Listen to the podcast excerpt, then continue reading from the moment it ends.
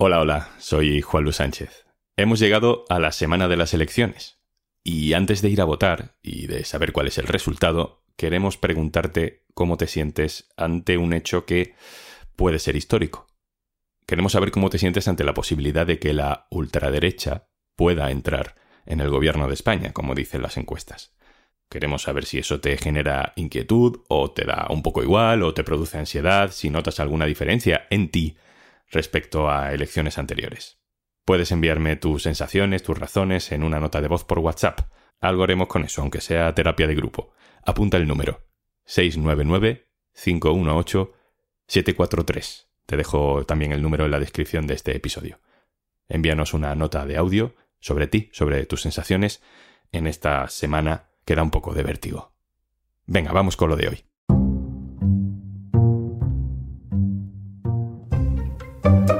España ha empezado a sacar del Valle de los Caídos a los muertos republicanos. Es una operación de rescate para darle un tercer entierro, esta vez digno, a los que fueron sepultados sin consentimiento. Un plan que corre peligro si gobierna la derecha.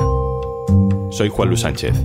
Hoy en un tema al día, España al rescate de los huesos republicanos. Una cosa antes de empezar. Hola, hola, soy Juanjo de Podimo. Cómo me gusta venir por aquí a recomendarte cositas. Pero oye, que si por lo que sea no me quieres escuchar a mí, en Podimo puedes escuchar un tema al día sin interrupciones. Entra en podimo.es barra al día, que ahí tienes 60 días gratis. Mi abuelo se llamaba Joan Colom Soler, eh, tenía 40 años cuando murió muy al final de la guerra había estado movilizado por el ejército de la República y nunca entró en combate y fue llevado al campo de prisioneros representados en Lleida, donde padeció una infección de tifus y esta fue la causa de su muerte. Fue inhumado en la fosa común del cementerio de Lleida y sin que nunca lo supiéramos la familia, durante la dictadura fue trasladado al Valle de Cuelgamuros, de donde queremos sacarlo desde hace 15 años, desde que nos enteramos de este traslado. Nosotros durante años, la familia, para rendirle homenaje y traerle flores en su recuerdo, pues nos desplazábamos hasta Lleida, sin saber que fue trasladado durante la dictadura al Valle de Cuelgamuros. Mi nombre es Joan Piñol Colom, soy escritor y profesor de literatura catalana, de lengua y literatura catalana en un instituto y vivo aquí en Capellades, en la provincia de Barcelona. En el Valle de los Caídos, el Valle de Cuelgamuros, como empieza a llamarse ahora, hay restos de caídos por Dios y por la patria, según la simbología franquista, pero también hay muchas víctimas, muchas, del bando republicano. Personas represaliadas desde las primeras semanas del levantamiento fascista y otras víctimas muertas durante los tres años que duró la guerra, ejecutados en campos de prisioneros o en una carretera cualquiera, enterrados en fosas comunes y sacados luego de esas fosas, sin que muchas familias lo supieran, para rellenar las criptas del mausoleo que Franco se estaba construyendo. Mi nombre es María Antonia Isar y soy nieta de David Isar Lascurain, miliciano de Zarauz, Guipúzcoa. Estuvo preso en el Seminario Viejo de Lérida y murió el 13 de mayo del 39 con 37 años a consecuencia de las fiebres tifoideas, hambres y unas condiciones inhumanas y lamentables en las que era imposible sobrevivir. Fue enterrado en una fosa común en el cementerio de Lérida y posteriormente, el 21 de julio del 65, sin conocimiento de la familia y con total impunidad, fueron llevados sus restos al Valle de los Caídos. Desde hace unas semanas, un equipo de forenses y arqueólogos trabajan en el Valle de Cuelgamuros para exhumar los restos de 133 personas son víctimas de aquella represión, aunque no todos, porque en ese grupo también hay cinco personas que murieron durante la guerra como miembros del bando sublevado. Sus familias tampoco quieren que sus restos sigan allí. Los forenses ya han conseguido identificar genéticamente a cuatro de esas personas y podrán devolver esos restos a sus familiares. Son los restos, por ejemplo, de Valerico Canales, fusilado con 29 años en Pajares de Adaja, en Ávila, en el verano de 1936 junto a seis personas más. Este es el hijo de Valerico, Fausto Canales. Yo no pude acariciar a mi padre porque no, era consciente, él me acariciaría a mí. Entonces yo pensé inmediatamente, yo le puedo dar un nombre ahora identificado, con lo cual yo ahora mismo eh, soy otra persona respecto a mi padre. Yo le puedo decir, eh, padre Valerico, y yo le puedo eh, incluso en su momento tener físicamente unos huesos y abrazarlos, que no he podido abrazarle en la vida. Para Fausto el proceso ha terminado, pero Joan Piñol o María Antonia Isart, a quien estamos escuchando en este capítulo, siguen esperando a que sus antepasados sean exhumados de esa gran fosa común para poder enterrarlos donde ellos quieran, donde puedan rendirles homenaje. Su espera, y la del resto de familias, puede estar ahora en una siniestra contrarreloj porque esas exhumaciones, que han costado décadas en ponerse en marcha, están en peligro. Una de las promesas de PP y Vox, si llegan al poder, es derogar la ley de memoria democrática. Elena Cabrera, hola. Hola, ¿qué tal? Elena lleva mucho tiempo publicando en el diario.es eh, reportajes sobre memoria histórica y, has publicado los nombres y las historias de 33 de estas personas que ahora están empezando a salir de debajo de la tierra del Valle de los Caídos. Hablas, Elena, de que se les va a dar un tercer entierro. ¿Por qué hablas de tercer entierro? Porque se trata de combatientes en la guerra civil y asesinados en las retaguardias que fueron enterrados cuando murieron, quizás en un cementerio o quizás en una fosa común de mala muerte, fueron identificados, quizás sí, o quizás no, y fueron exhumados con y sin permiso para ser enterrados por segunda vez en el Valle de Cuelgamuros, cuando se llamaba Valle de los Caídos. Los familiares que no consideran que estos restos mortales deban estar en un lugar que ellos consideran inapropiado, como es un mausoleo construido a mayor gloria del franquismo, lo que quieren es darle un tercer entierro a sus familiares. Cuando Franco manda a construir el Valle de los Caídos, no estaba pensando en enterrar allí a todas las víctimas de la guerra civil, ni mucho menos de, del bando republicano, ¿no? ¿Por qué acaban los restos de las personas de izquierdas en España en ese sitio? Bueno, en algún momento, durante su larguísima construcción, Franco o su gobierno cambia de idea y deciden traer de toda España restos mortales, no solo de filiación franquista, como había pensado en un principio, sino también republicana. Y hay varias teorías para esto. Una podría ser que fuera la condición que puso el Vaticano para darle a la Iglesia la colocación allí de una basílica en lugar de una iglesia normal, digamos, regular, ¿no? Porque querían una iglesia, pues, con mayor categoría.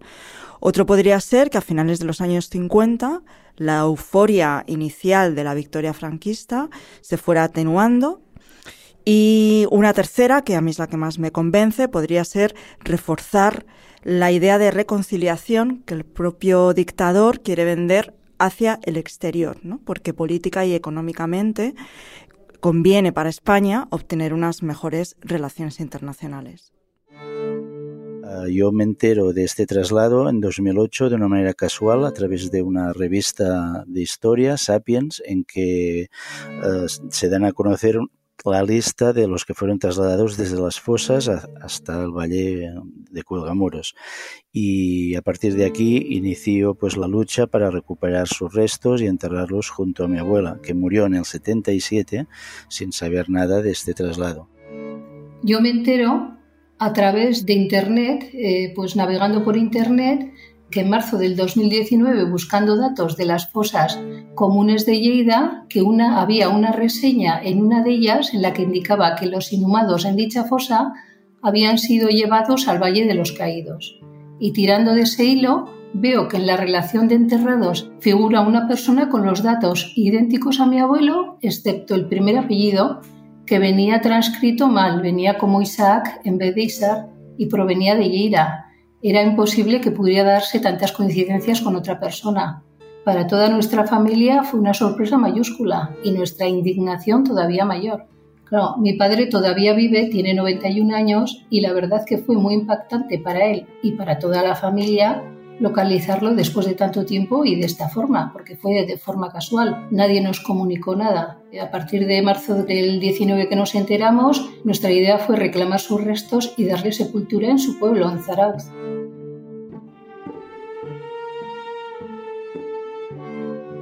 Elena, ¿cómo, cómo se hace? ¿Cómo, ¿Cómo se organizó ese traslado de tantísimos cuerpos desde fosas comunes mm, de cualquier lugar de España hasta Madrid, hasta ese lugar en el Valle de los Caídos? Pues yo te diría que con nocturnidad y alevosía, como se suele decir de otros muchos delitos, pues cuando se va acercando la fecha de la inauguración y llega el momento de rellenar las criptas con restos mortales, se organiza un dispositivo dirigido por una comisión específica para hacer este trabajo, que tiene como misión pues dar órdenes a los gobiernos civiles de toda España para que provean de restos mortales el Valle de los Caídos. Y para cumplir con esta orden de manera rápida y expeditiva se hace exhumando los restos de soldados franquistas con el beneplácito de sus familias, pero también a lo grueso, desenterrando enterramientos, eh, algunos regulares y otros no, es decir, fosas comunes, estuvieran donde estuviesen. Caravanas de camiones, lo sabemos por las fotos, no porque realmente esté bien documentado, trasladan cajas y cajas, algunas con identificación, pero otras no, otras sencillamente con unos números y una identificación de procedencia que se van almacenando en los diferentes niveles que tienen las criptas que están ocultas en las paredes de, la Basílica del Valle. Han pasado muchos años, los descendientes directos de aquellas víctimas de la guerra civil eh, son hoy muy ancianos y la mayoría ya ha muerto. Eh, la historia de cómo acaban esos cuerpos enterrados en esas fosas comunes, cómo fueron capturados, cómo fueron ejecutados, cómo fueron sacados de allí para llevarlos al Valle de los Caídos. Todo, eso está documentado en algún sitio, Elena. ¿Cómo, ¿Cómo hacéis los periodistas que escribís sobre memoria para acceder a estos datos? En realidad es transmisión oral de la memoria que tienen las familias, algo que pasa de los hijos a los nietos. Y además creo que es una de las cosas que peor se ha hecho en la España democrática. Los periodistas hemos hecho lo que hemos podido, un poco además a toda prisa, para que no se mueran esas fuentes vivas de información, pero la documentación de la memoria de la guerra civil y de la represión no se ha hecho bien, porque tenemos un centro documental de la memoria histórica en Salamanca, que lo que conserva son papeles, cuando en realidad lo que nos surgía era rescatar y preservar todas estas memorias familiares para que no se pierdan nunca nunca en el futuro, ¿no? Haber tenido, por ejemplo, un archivo audiovisual antes de que las víctimas o sus hijos desaparecieran, que es lo que nos está pasando ahora, ¿no? Los hijos de las víctimas tienen en este momento 80 y muchos años, 90 años, están muriendo y si no fuera por el movimiento memorialista, todos estos activistas que han hecho el trabajo tanto de exhumación como de documentación, no tendríamos prácticamente nada. No pido nada más que recuperar pues estos restos y, darles una sepultura digna en un lugar donde la familia queramos uh, ¿no? Y, no donde quiso la dictadura en su momento. Y es una cosa humana, es de humanidad, de dignidad de, unos muertos que uh, fueron aprovechados pues una vez muertos incluso para unos intereses de una dictadura en su momento. Ahora nos explica que tengamos que esperar más para recuperarlos y además con el tiempo a la contra por el hecho que la generación intermedia, en este caso mi madre, pues eh, espera con sus 93 años casi, que cumplirá este julio, pues eh, ver regresar a su padre eh, del pueblo donde no tenía que haber salido. Elena, ¿corre peligro la ley de memoria democrática? ¿Corre peligro esta operación de darle dignidad a los restos de las víctimas republicanas del franquismo? Feijóo ha prometido derogar la ley de memoria democrática si gobierna.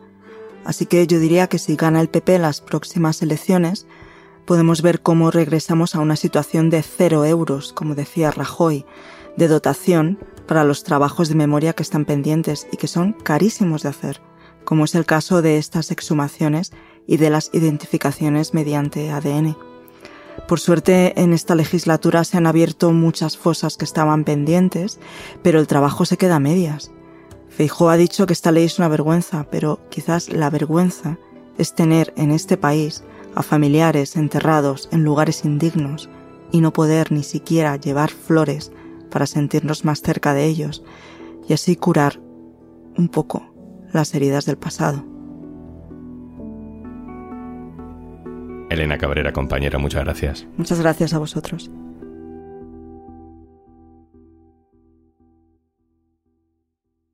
Y antes de marcharnos. Porque escuchas mientras te tapas con la sábana en la cama, como si ahí debajo pudieras estar a salvo de todos los peligros. Descubre historias increíbles de True Crime en Podimo. Tienes 60 días gratis en podimo.es barra al día.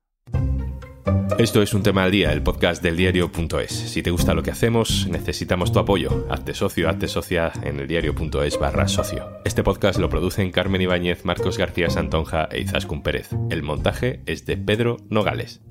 Yo soy Juan Luis Sánchez. Mañana, otro tema.